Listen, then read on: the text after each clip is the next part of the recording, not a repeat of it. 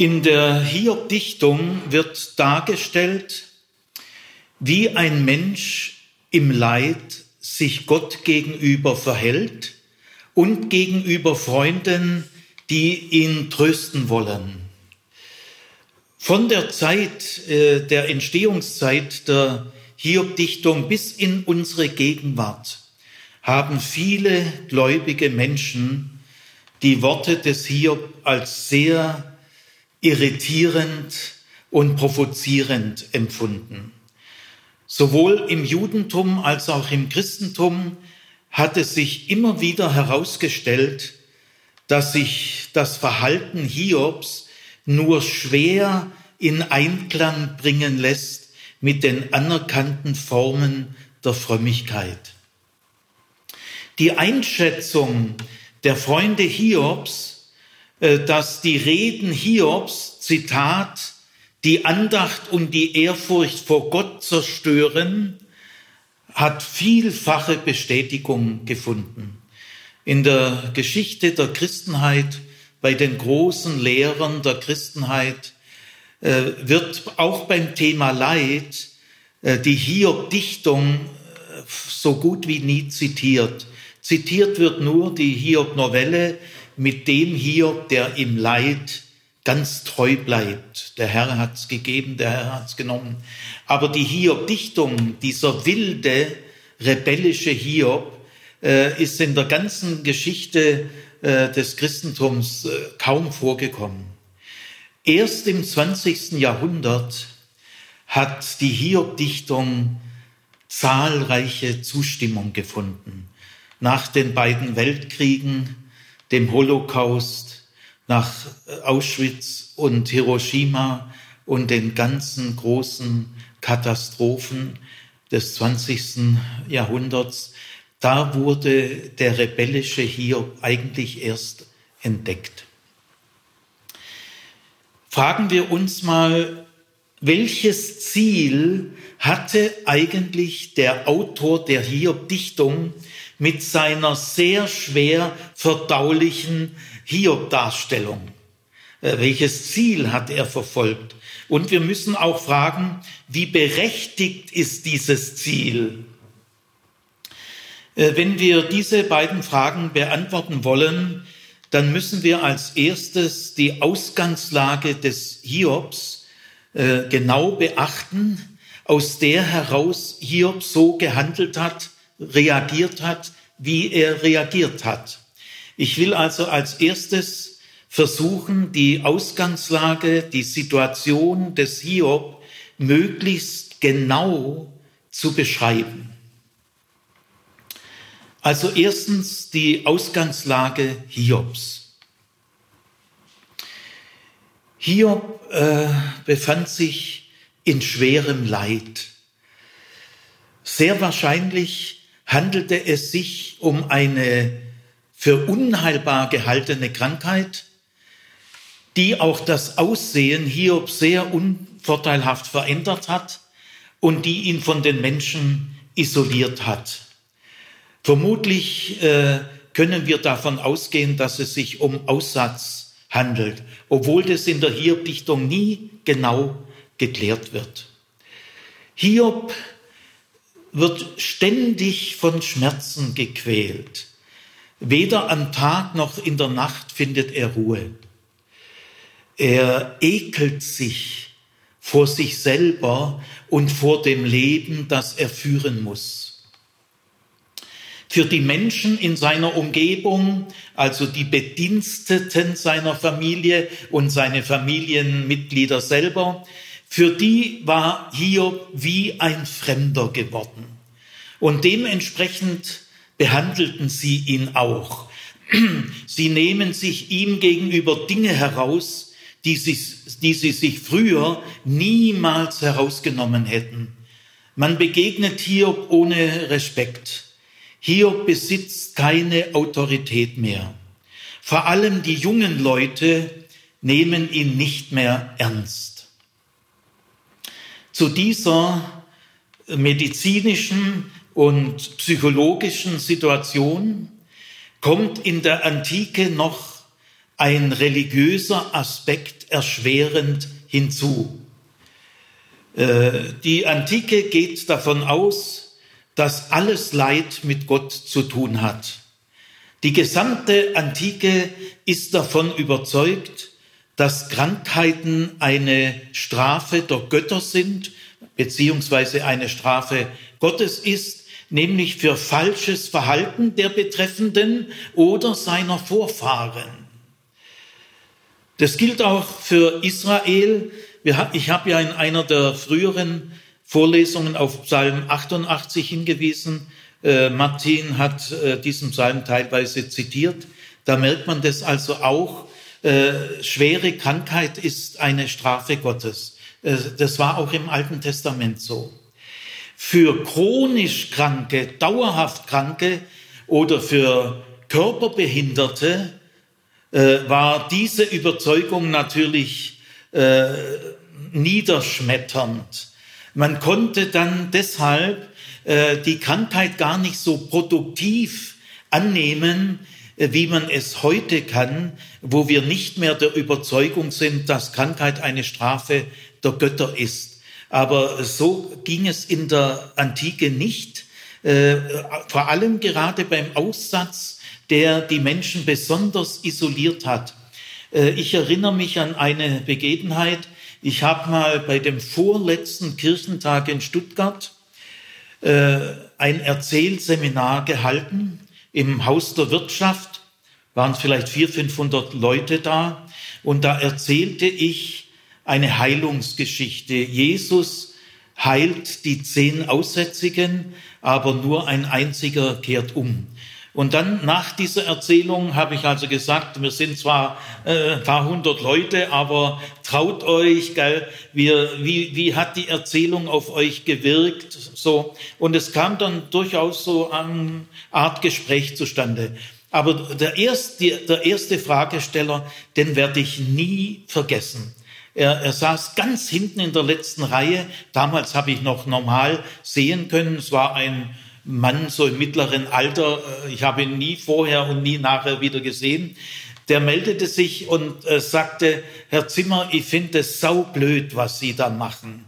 Gell? Da kommt der tolle Jesus und schnickelt die Bumm, äh, heilt er mal die Leute so. Gell? Was ist denn das für ein Mist?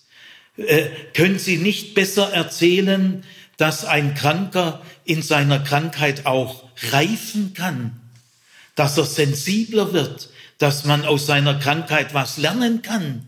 Äh, das, äh, auf die Idee sind sie scheint nicht gekommen. Gell? Also er war wirklich sehr provokant. Ich habe in Sekundenschnelle vermutet, dass er selber oder in seinem Umfeld äh, so Krankheitsprobleme aufgetreten sind und dann die Betreffenden diese Krankheit tapfer angenommen haben, in ihr gereift sind, sensibler geworden sind. Gell? Und dann habe ich äh, zu ihm gesagt, äh, äh, ich finde Ihren Beitrag ganz richtig. Er ist zwar ein bisschen scharf vorgetragen, aber ich darf Ihnen versichern, ich denke genauso wie Sie. Aber dass Sie so denken können, wie Sie jetzt denken, das verdanken Sie dem 19. und 20. Jahrhundert, denn wir sehen Krankheit nicht mehr als Strafe Gottes an. Dann können wir mit dieser Krankheit viel produktiver umgehen. Aber in der Antike war das nicht möglich, denn der schlimmste Aspekt der Krankheit, schlimmer als die körperlichen und seelischen Qualen, war die Überzeugung, ich bin von Gott verstoßen. Und dann kann man in der Krankheit nicht reifen. Ja, er hat dann nichts mehr gesagt und äh, äh so war's eben. Gell? Also ich finde äh, diesen Beitrag äh, äh, gut. Gell? Ja, aber damals eben kam dieser Aspekt noch erschwerend dazu und deswegen kann man in der Antike in einer schweren, dauerhaften Krankheit ist man fix und fertig. Gell? Also Hiob hatte seine menschliche Würde verloren und seinen Halt in Gott. Er fühlte sich von Gott und von den Menschen verraten und war enttäuscht. Er konnte das alles auch gar nicht begreifen. Das Ausmaß an körperlichen, seelischen und religiösem Leid überforderte ihn und er ist daran zerbrochen. Zitat, ich lebte ungehindert oder ich lebte äh, unerschrocken oder ich lebte glücklich, da zerbrach er mich. Er packte mich bei meinem Nacken und zerschmetterte mich. Die Verfassung, in der Hiob war, kommt äh, gut dadurch zum Ausdruck, dass Hiob den Tag seiner Geburt verflucht hat und äh, dass er sein Leben ein Ende wünscht, dass er sterben will. Das, das ist so seine Verfassung. Und Hiob sah seine Krankheit nicht als seine Privatangelegenheit an. Er wusste, dass er kein Einzelfall war. Es gab so viele Leidende, mit denen fühlte er sich verbunden. Alle Leidenden, die von ihrer Krankheit überfordert waren, die sie weder bewältigen konnten äh, noch äh, überwinden konnten, die sich nach dem Tod sehnten, die waren in seiner Situation. Und äh, er erhob auch seine Stimme für sie und er klagte zu Gott im Namen aller Leidenden, die ihre Krankheit nicht begreifen und nicht bewältigen konnten, sondern ihren Tod wünschten. Das war die Ausgangslage von Hiob. Hiob war der Meinung, dass äh, sowohl bei den anderen Leidenden als auch bei ihm, äh, dass nicht ihre Sünden der Grund für diese schlimme Krankheit war.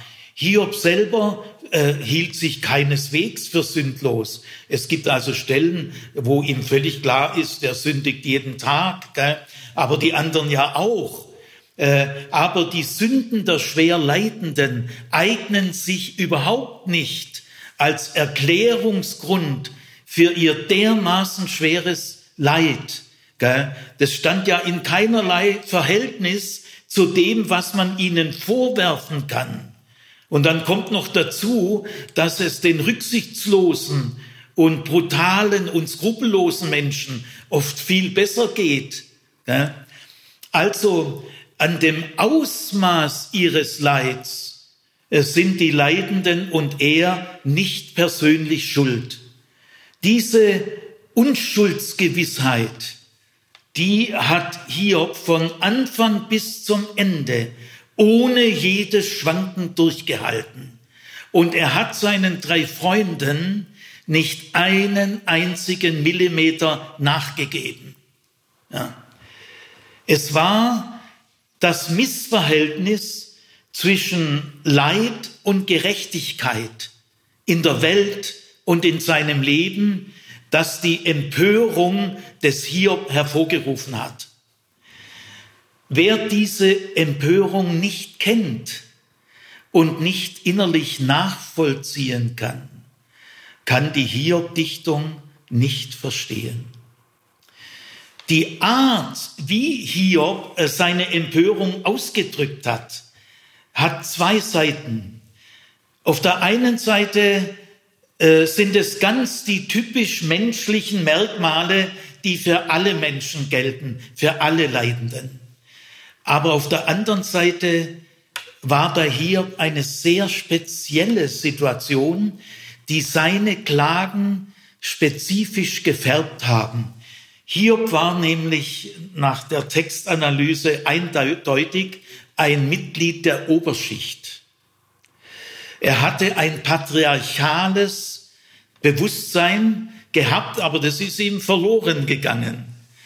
Für äh, Mitglieder der Oberschicht ist eine äh, langwierige, schwere Krankheit, die als unheilbar eingestuft wird, gleichbedeutend mit einem sozialen, katastrophalen Abstieg. Das war bei hier auch so. Dieses Leid hat äh, seinen gesellschaftlichen Status dermaßen verändert, dass er, wie er selber ausdrückt, sich vorkommt, wie wenn er jetzt ein äh, Tagelöhner oder ein Sklave oder ein Fronarbeiter ist. Äh, die Leute haben völlig ihren Respekt verloren. Also das äh, muss man jetzt bei Hiob speziell bedenken.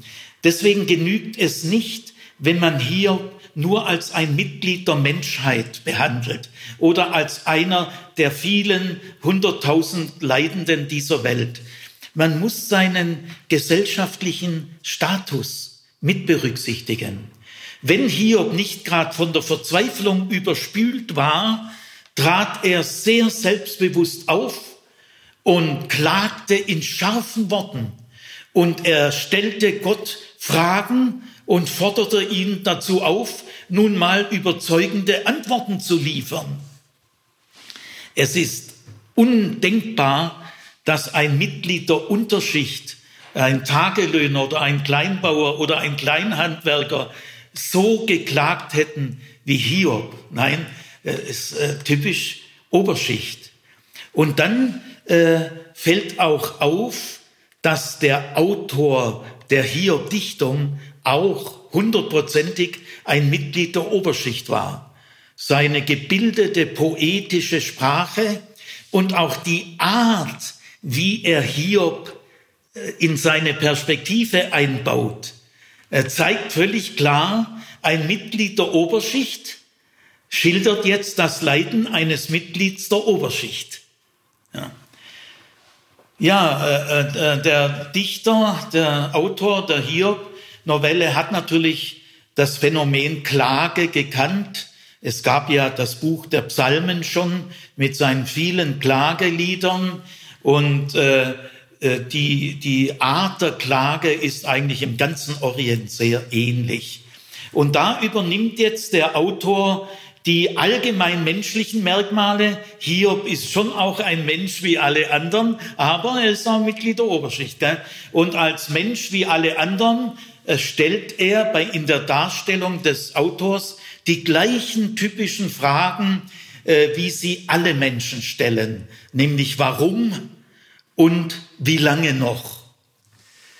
Aber bei den Klagepsalmen, wenn man die mal vergleicht, ist ein sehr wichtiger Baustein in den Klagepsalmen des Psalters die Bitte, nämlich die Bitte an Gott, die Not zu beendigen, in der die Betenden sind.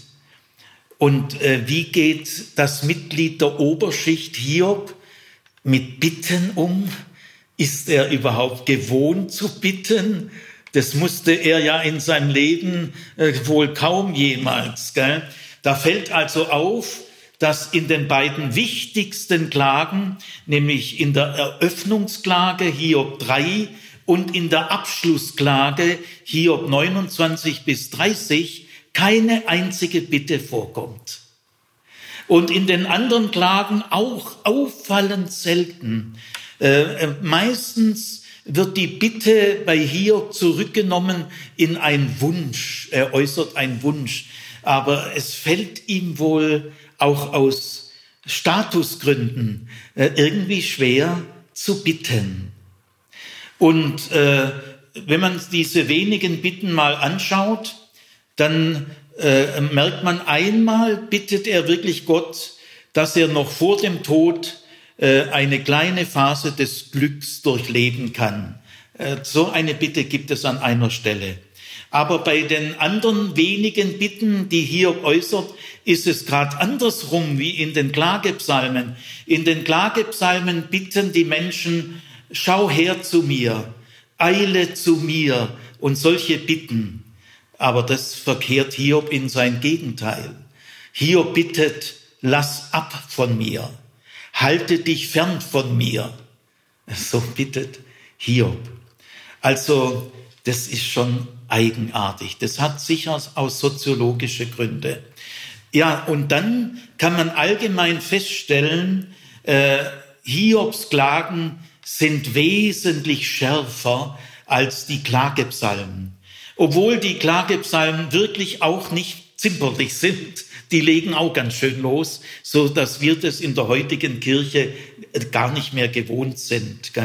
Wir, wir kennen in der Kirche eigentlich nur noch Bittgebete, aber so saftige Klagen. Äh, die Kirche hat leider das Verhältnis zur Klage äh, ein großes Stück verloren. Das habe ich ja schon ein paar Mal betont. Wir müssen die Bedeutung der Klage äh, wiedergewinnen. Ja, also auf jeden Fall die Klagen des Hiob sind viel schärfer. Hiob klagt nicht nur, er klagt an. Er tobt, er flucht, er schimpft, er höhnt, er lästert. Ja, und dort, wo die Klagepsalmen von den Feinden reden, da werden sie ja am schärfsten in der Feindklage, haben wir ja äh, schon mal behandelt. Äh, so redet Hiob von Gott. Äh, Gott ist für Hiob sein Feind. Also, das ist die Ausgangslage des Hiob. Die muss man sich so ganz sorgfältig klar machen. Jetzt kommt der zweite Baustein. Wir untersuchen jetzt Hiobs Anklage. Also zweiter Baustein, Hiobs Anklage. Hiob äh, versteht seine Situation, sein Leid äh, nicht als ein Einzelfall, als ein Privatproblem, sondern er stellt aufgrund seines Leids an Gott sehr grundsätzliche Fragen und er erwartet von Gott sachlich überzeugende äh, Antworten. Und diese Anklagen des Hiob berühren zwei Themenbereiche, die eng miteinander verflochten sind. Der erste Themenbereich ist die Grundstruktur dieser Welt, der Schöpfung Gottes. Und äh, der zweite Themenbereich ist das Wesen Gottes. Und äh, beides sieht nach Hiobs Überzeugung schlecht aus. Äh, beides ist sehr dunkel. Er verweist auf schwerwiegende Erfahrungen dass es keine gute Schöpfung gibt und keinen guten Schöpfer. Also wenden wir uns mal zum ersten Themenbereich, die Grundstruktur der Welt Gottes. Hiob ist der Überzeugung, in der Welt Gottes geht es ungerecht und unmoralisch zu. Und zwar nicht bloß hin und wieder, sondern strukturell und grundsätzlich. Äh, Hiobs Leid ist ja kein seltener Ausnahmefall in einer Welt, die ansonsten eigentlich ganz in Ordnung ist. Nein, äh, sondern es gibt viel zu viele Leidenden in der Welt. Und die müssen sich die Unberechenbarkeit Gottes alle gefallen lassen, äh, ohne sich wehren zu können. Äh, und das äh, sagt er, das ist in der Verantwortung des Schöpfers. Die Welt ist ein Chaos. Ich kann keinen sinnvollen Weltenplan und, Zitat, keinen weisen Ratschluss erkennen. Und der Schöpfer dieser Welt ist verantwortlich für die Grundstruktur seiner Welt. Und das Zweite ist das Wesen Gottes. Wenn der Schöpfer eine Welt geschaffen hat und noch immer erhält, in der es ungerecht und unmoralisch zugeht, dann ist der Schöpfer dieser Welt ungerecht und unmoralisch. Er gehört auf die Anklagebank. Er gehört vor Gericht gestellt. Er handelt nirgendwo nach gerechten Ordnungsprinzipien. Er handelt willkürlich, vor allem bei den Leidenden, die sich ihr seine Unberechenbarkeit gefallen lassen müssen, ohne sich wehren zu können. Äh, Gott ist ein Feind der Leidenden. Was er ihnen immer wieder zumutet, das zeigt seine äh, Bosheit und seine Schadenfreude. was er den Leidenden zumutet, da tobt er sich aus. Äh, da setzt er alle seine Fantasie und seine Machtmittel ein. Offensichtlich hat Gott eine gewisse Lust am Quälen. Und da ist er kreativ. Äh, da fragt äh, Hiob, brauchst du das zu deinem Lebensglück? Brauchst du solche Zielscheiben, wie ich es bin, dass du auf, die, auf diese Zielscheiben zu deinem Zeitvertreib einen Giftpfeil nach dem anderen abschießt? Gell? Brauchst du das? Und Hiob fragt Gott, ob er nichts Sinnvolleres zu tun hat als Schöpfer und Wichtigeres, als die Leidenden zu schikanieren. Und äh, Hiob hält es für ziemlich geschmacklos, bei Schwerleidenden nach irgendwelchen Sünden rumzustochern. Ja, äh, Gott ist offensichtlich bösartig. Äh, Gott ist ein Schuft. Die Erde befindet sich in der Hand eines Verbrechers. Was meint ihr wohl, wie diese Anklagen auf einen antiken israelitischen Bürger gewirkt haben. Was meint ihr wohl? Noch niemals hat ein Israelit so etwas zu sagen gewagt. Die Anklagen des Hiob sind von einer tabulosen Schärfe und Ehrlichkeit. Seine Gebete passen in keine Gebetserziehung und seine Reden passen in keinen Katechismus.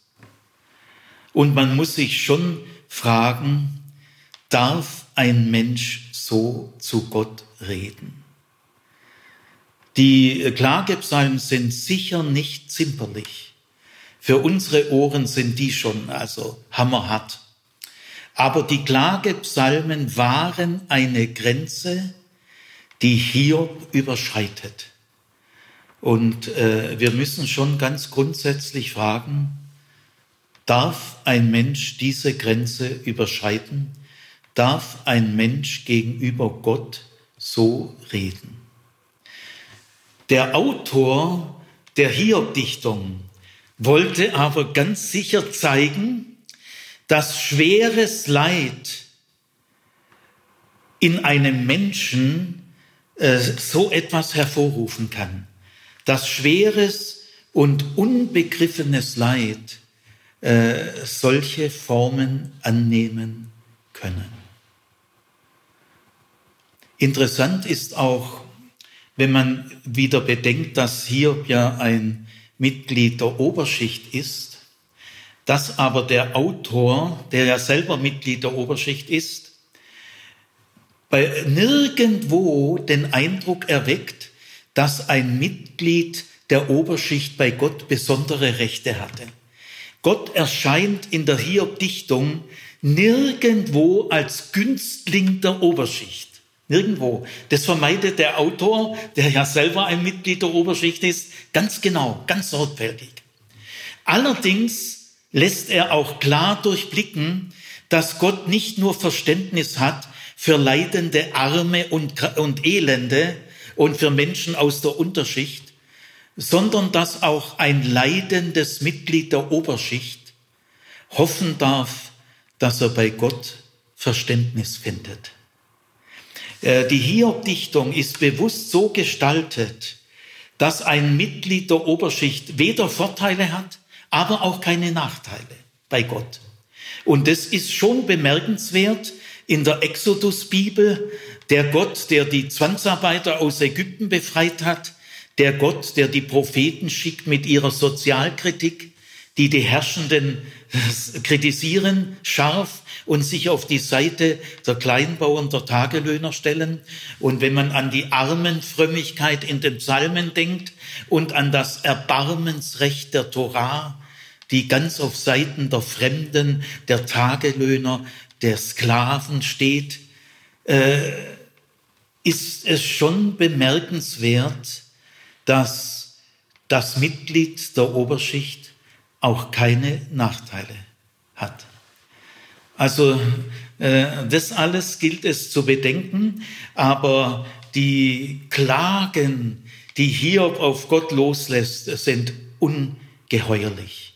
Und äh, Hiob erwartet Antwort. Jetzt kommen wir zum dritten Punkt. Hiobs Forderung nach einem Streitgespräch mit Gott. Hiobs Forderung nach einem Streitgespräch mit Gott. Hiob wird von Anfang an und immer wieder neu klar, dass er bei seinen Freunden keine Solidarität und keine Hilfe finden wird. Mühsam ringt er sich dazu durch, äh, die Hoffnung auf seine Freunde aufzugeben. Und äh, Hiob wechselt mehrfach mitten in einer, einer Antwortrede auf einen Freund, wechselt er auf einmal in ein Gebet zu Gott. Und äh, er, er sagt zu Gott, ich würde mal gern mit dir über die Fragen reden, über alle die Fragen reden, über die ich mit meinen Freunden nicht reden kann. Zitat von Hiob, ich will mit Gott sprechen. Äh, er verdamme mich nicht, sondern er beantwortet doch meine Fragen.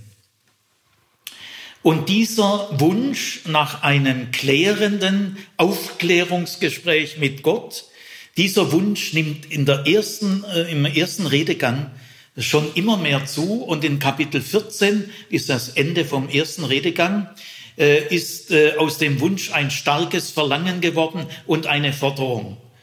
Äh, ich möchte mit dem Allmächtigen reden und ich will mit Gott rechten. Rechten meint ein Streitgespräch führen, ein Rechtsstreit führen. Und bis zum Ende des dritten Redegangs nimmt es immer mehr zu. Es wird das Wichtigste, was Hiob noch will im Leben, ein Streitgespräch mit Gott, ein faires Aufklärungsgespräch.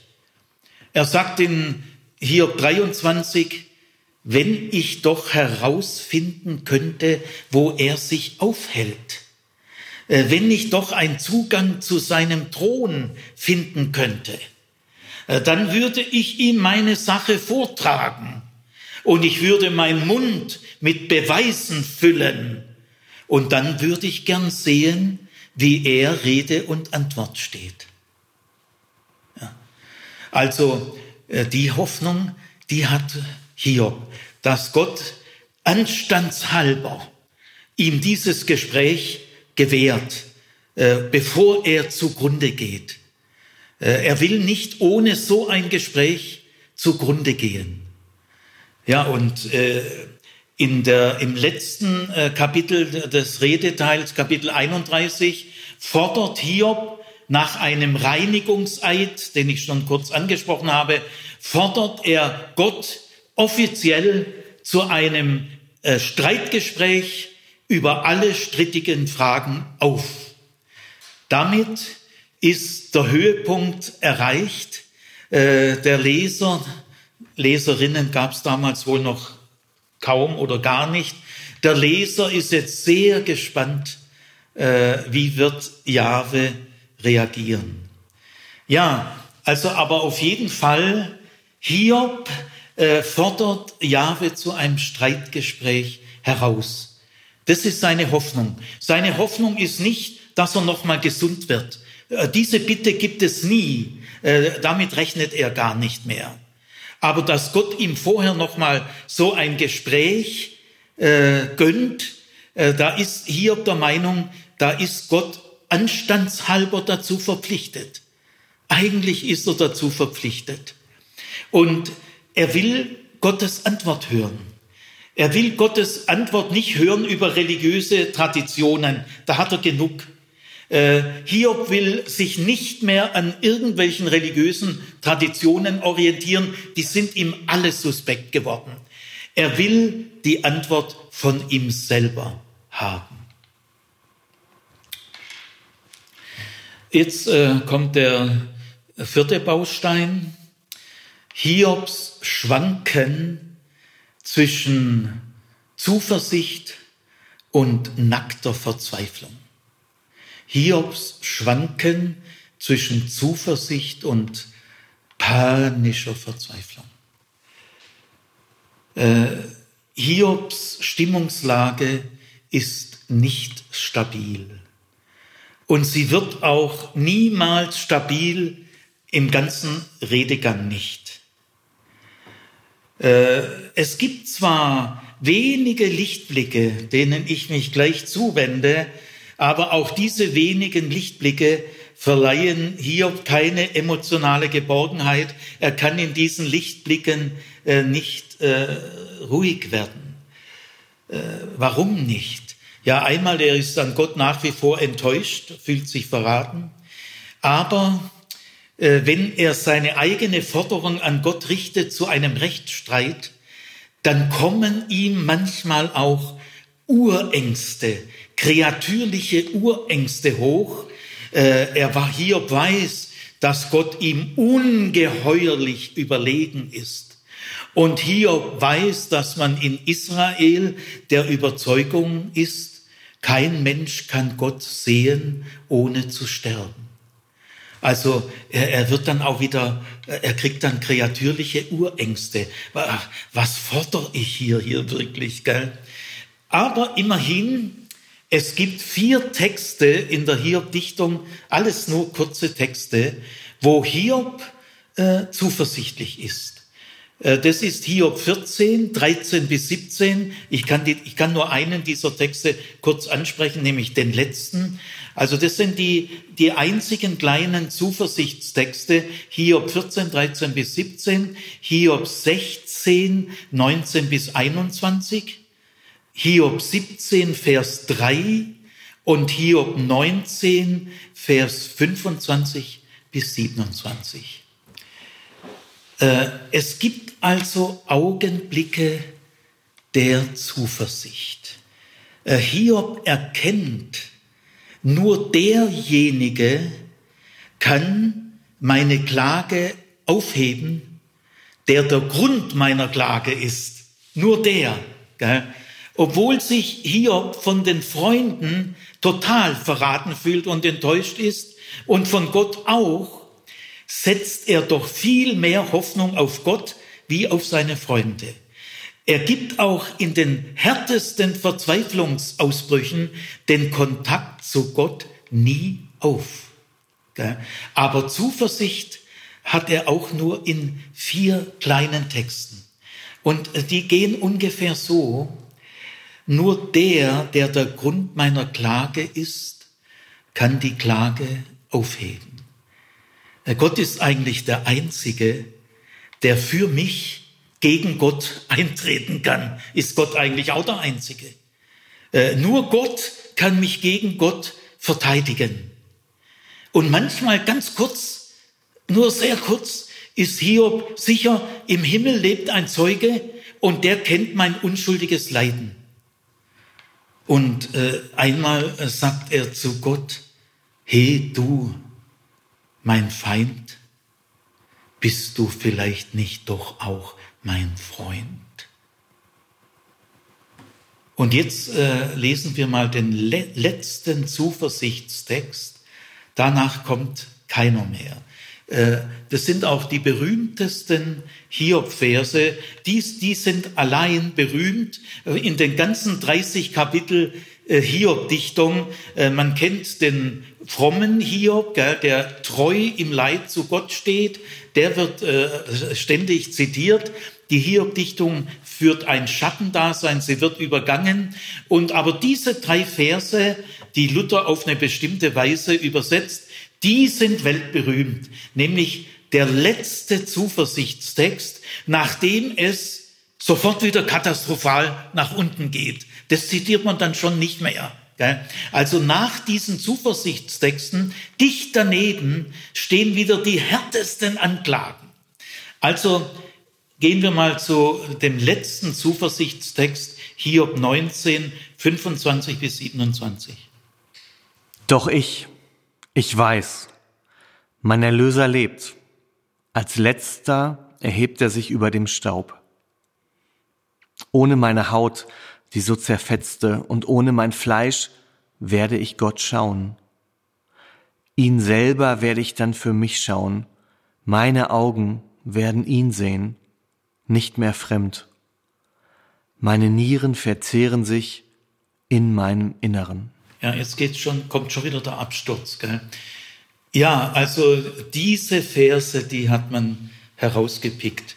Äh, leider muss ich jetzt sagen, dieser Vers ist auch völlig falsch übersetzt. Luther übersetzt, ich weiß, dass mein Erlöser lebt. Eigentlich weiß man aus der gesamten Hiob-Dichtung, so im Normal-Kirchenpublikum, nur diesen Satz. Aber es heißt im Hebräischen, ich weiß, dass mein Goel lebt. Und Goel hat nun wirklich gar nichts mit Erlöser zu tun. Galt es auch eine christliche Usurpation eines jüdischen Textes. Man hat in diesen Text einfach christliche Interessen hineingepresst, gell? aber Verfälschung eines äh, wichtigen Bibeltextes. Also ich weiß, dass mein Goel lebt. Das weiß er aber auch nur ganz kurz, danach weiß er es schon wieder nicht mehr. Gell? Was ist ein Goel? Es gibt im Sozialrecht, könnt ihr in der Torah wird es lang und breit geklärt, äh, gibt es äh, Texte, die sich auf folgendes Problem beziehen. Wenn in einer Sippe, eine Sippe kann durchaus äh, 50 bis 100 Leute umfassen, gell? ist noch äh, mehr wie eine Großfamilie. Wenn es in einer Sippe vielleicht durch Dürrezeiten, Hungersnöte oder irgendwas dazu kommt, dass Menschen, äh, Sippenmitglieder völlig verarmen, so dass sie in größte Gefahr geraten oder dann sagen, ich muss jetzt auswandern, äh, ich verhungere hier, sind ja auch viele Israeliten ausgewandert, gell?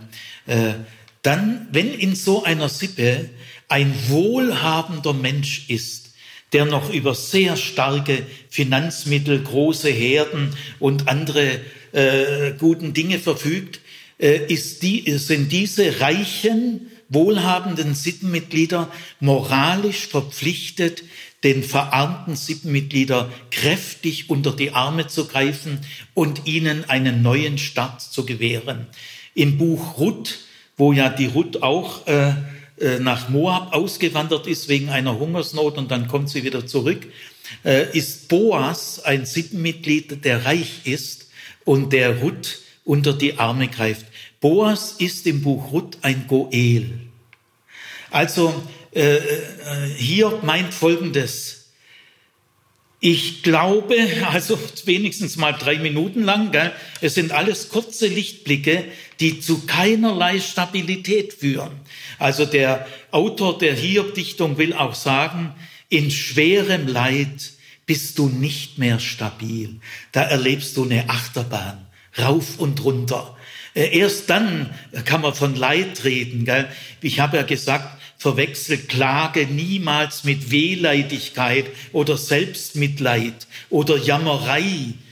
Klagen hat nichts mit Wehleidigkeit zu tun, sondern mit schwerstem Leid, wo du keinerlei seelische Stabilität mehr hast. Gell? Aber in diesen kurzen Lichtblicken sagt äh, Hiob Sapolot, äh, wenn es schon auf der Erde äh, einen Goel gibt, für die verarmten, elenden Leute äh, wäre es eigentlich doch auch gut, es wäre doch eigentlich auch moralisch äh, angemessen, äh, wenn es im Himmel äh, wenigstens ein Goel gäbe, gell, der mir raushilft. Ich glaube, äh, es muss doch im Himmel wenigstens einen Goel geben. Gell. Aber dann äh, sagt er gleich wieder, äh, meine Augen und meine Haut. Äh, dieser äh, Text äh, Hiob 19, 25 bis 27 ist leider ein Text, der vielfach ständig überarbeitet wurde. Da fand richtig eine Interpretationsschlacht statt. Wer hat die Deutungshoheit? Und dieser Text ist so schwer beschädigt, dass man den ursprünglichen Sinn nicht mehr sicher rekonstruieren kann.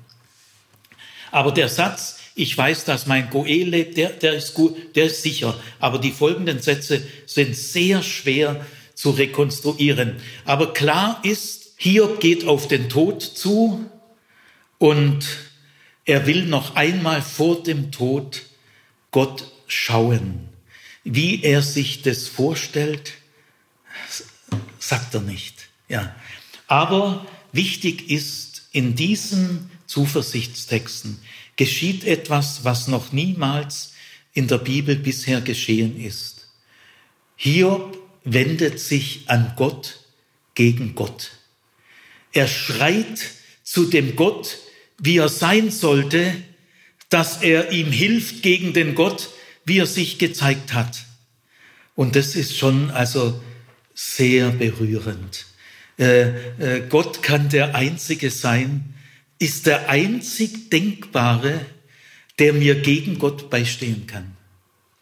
Und so äh, fordert er Gott nach einem Reinigungseid äh, letztmalig zu einem offiziellen Streitgespräch auf. Aber äh, bevor äh, Martin das zum Schluss liest, die letzten Worte Hiobs, gell, äh, möchte ich noch sagen, also Hiob hat keinerlei Geborgenheit. Viel öfters als diese Lichtblicke fällt er in folgende Anfechtung. Die kommt ständig? Die, die beherrscht ihn grausam. Nämlich, du kannst Gott zu nichts zwingen. Wenn Gott nicht will, kannst du nichts machen. Und bei mir will er offensichtlich nicht. Und bei den meisten Leidenden will er auch nicht. Aber es gibt keine übergeordnete Behörde. Es gibt keine neutrale Instanz über Gott, wo man ihn anklagen könnte und mal vor Gericht bringen könnte. Es ist furchtbar. Du kannst Gott zu nichts bringen. Du kannst Gott zu nichts verpflichten. Und dann, wenn er bei diesen Gedanken ist, dann stürzt er völlig ab und sagt, äh, ich bin ja sowieso völlig unwichtig. Die vielen Menschen, gell? Äh, Gott braucht sich doch gar nicht äh, um die Probleme zu kümmern, die die Menschen mit seiner Schöpfung haben. Das, ist, das braucht doch Gott gar nicht zu kümmern. Ich bin ja völlig unwichtig. Der wird sich sowieso nicht melden. Ich bin dem natürlich gar nicht wichtig genug.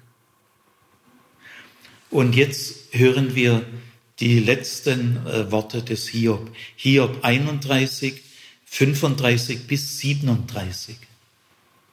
Gäbe es doch einen, der mich hört. Hier ist mein Zeichen. Der Allmächtige antworte mir. Hier die Anklageschrift, die mein Gegner geschrieben hat. Auf meine Schulter wollte ich sie heben, als Kranz um den Kopf mir winden. Ich täte die Zahl meiner Schritte ihm kund. Ich nahte mich ihm wie ein Fürst. Ja, was für Sätze. Zwischen Verzweiflung, oh, dass ich doch einen hätte, der mich anhört. Aber dann wieder der ganze Stolz eines Mitglieds der Oberschicht. Ich würde ihm nahen wie ein Fürst. Ja, und wie wird wohl Gott auf diese Herausforderung antworten? Mit dieser Spannung wird der Leser jetzt entlassen.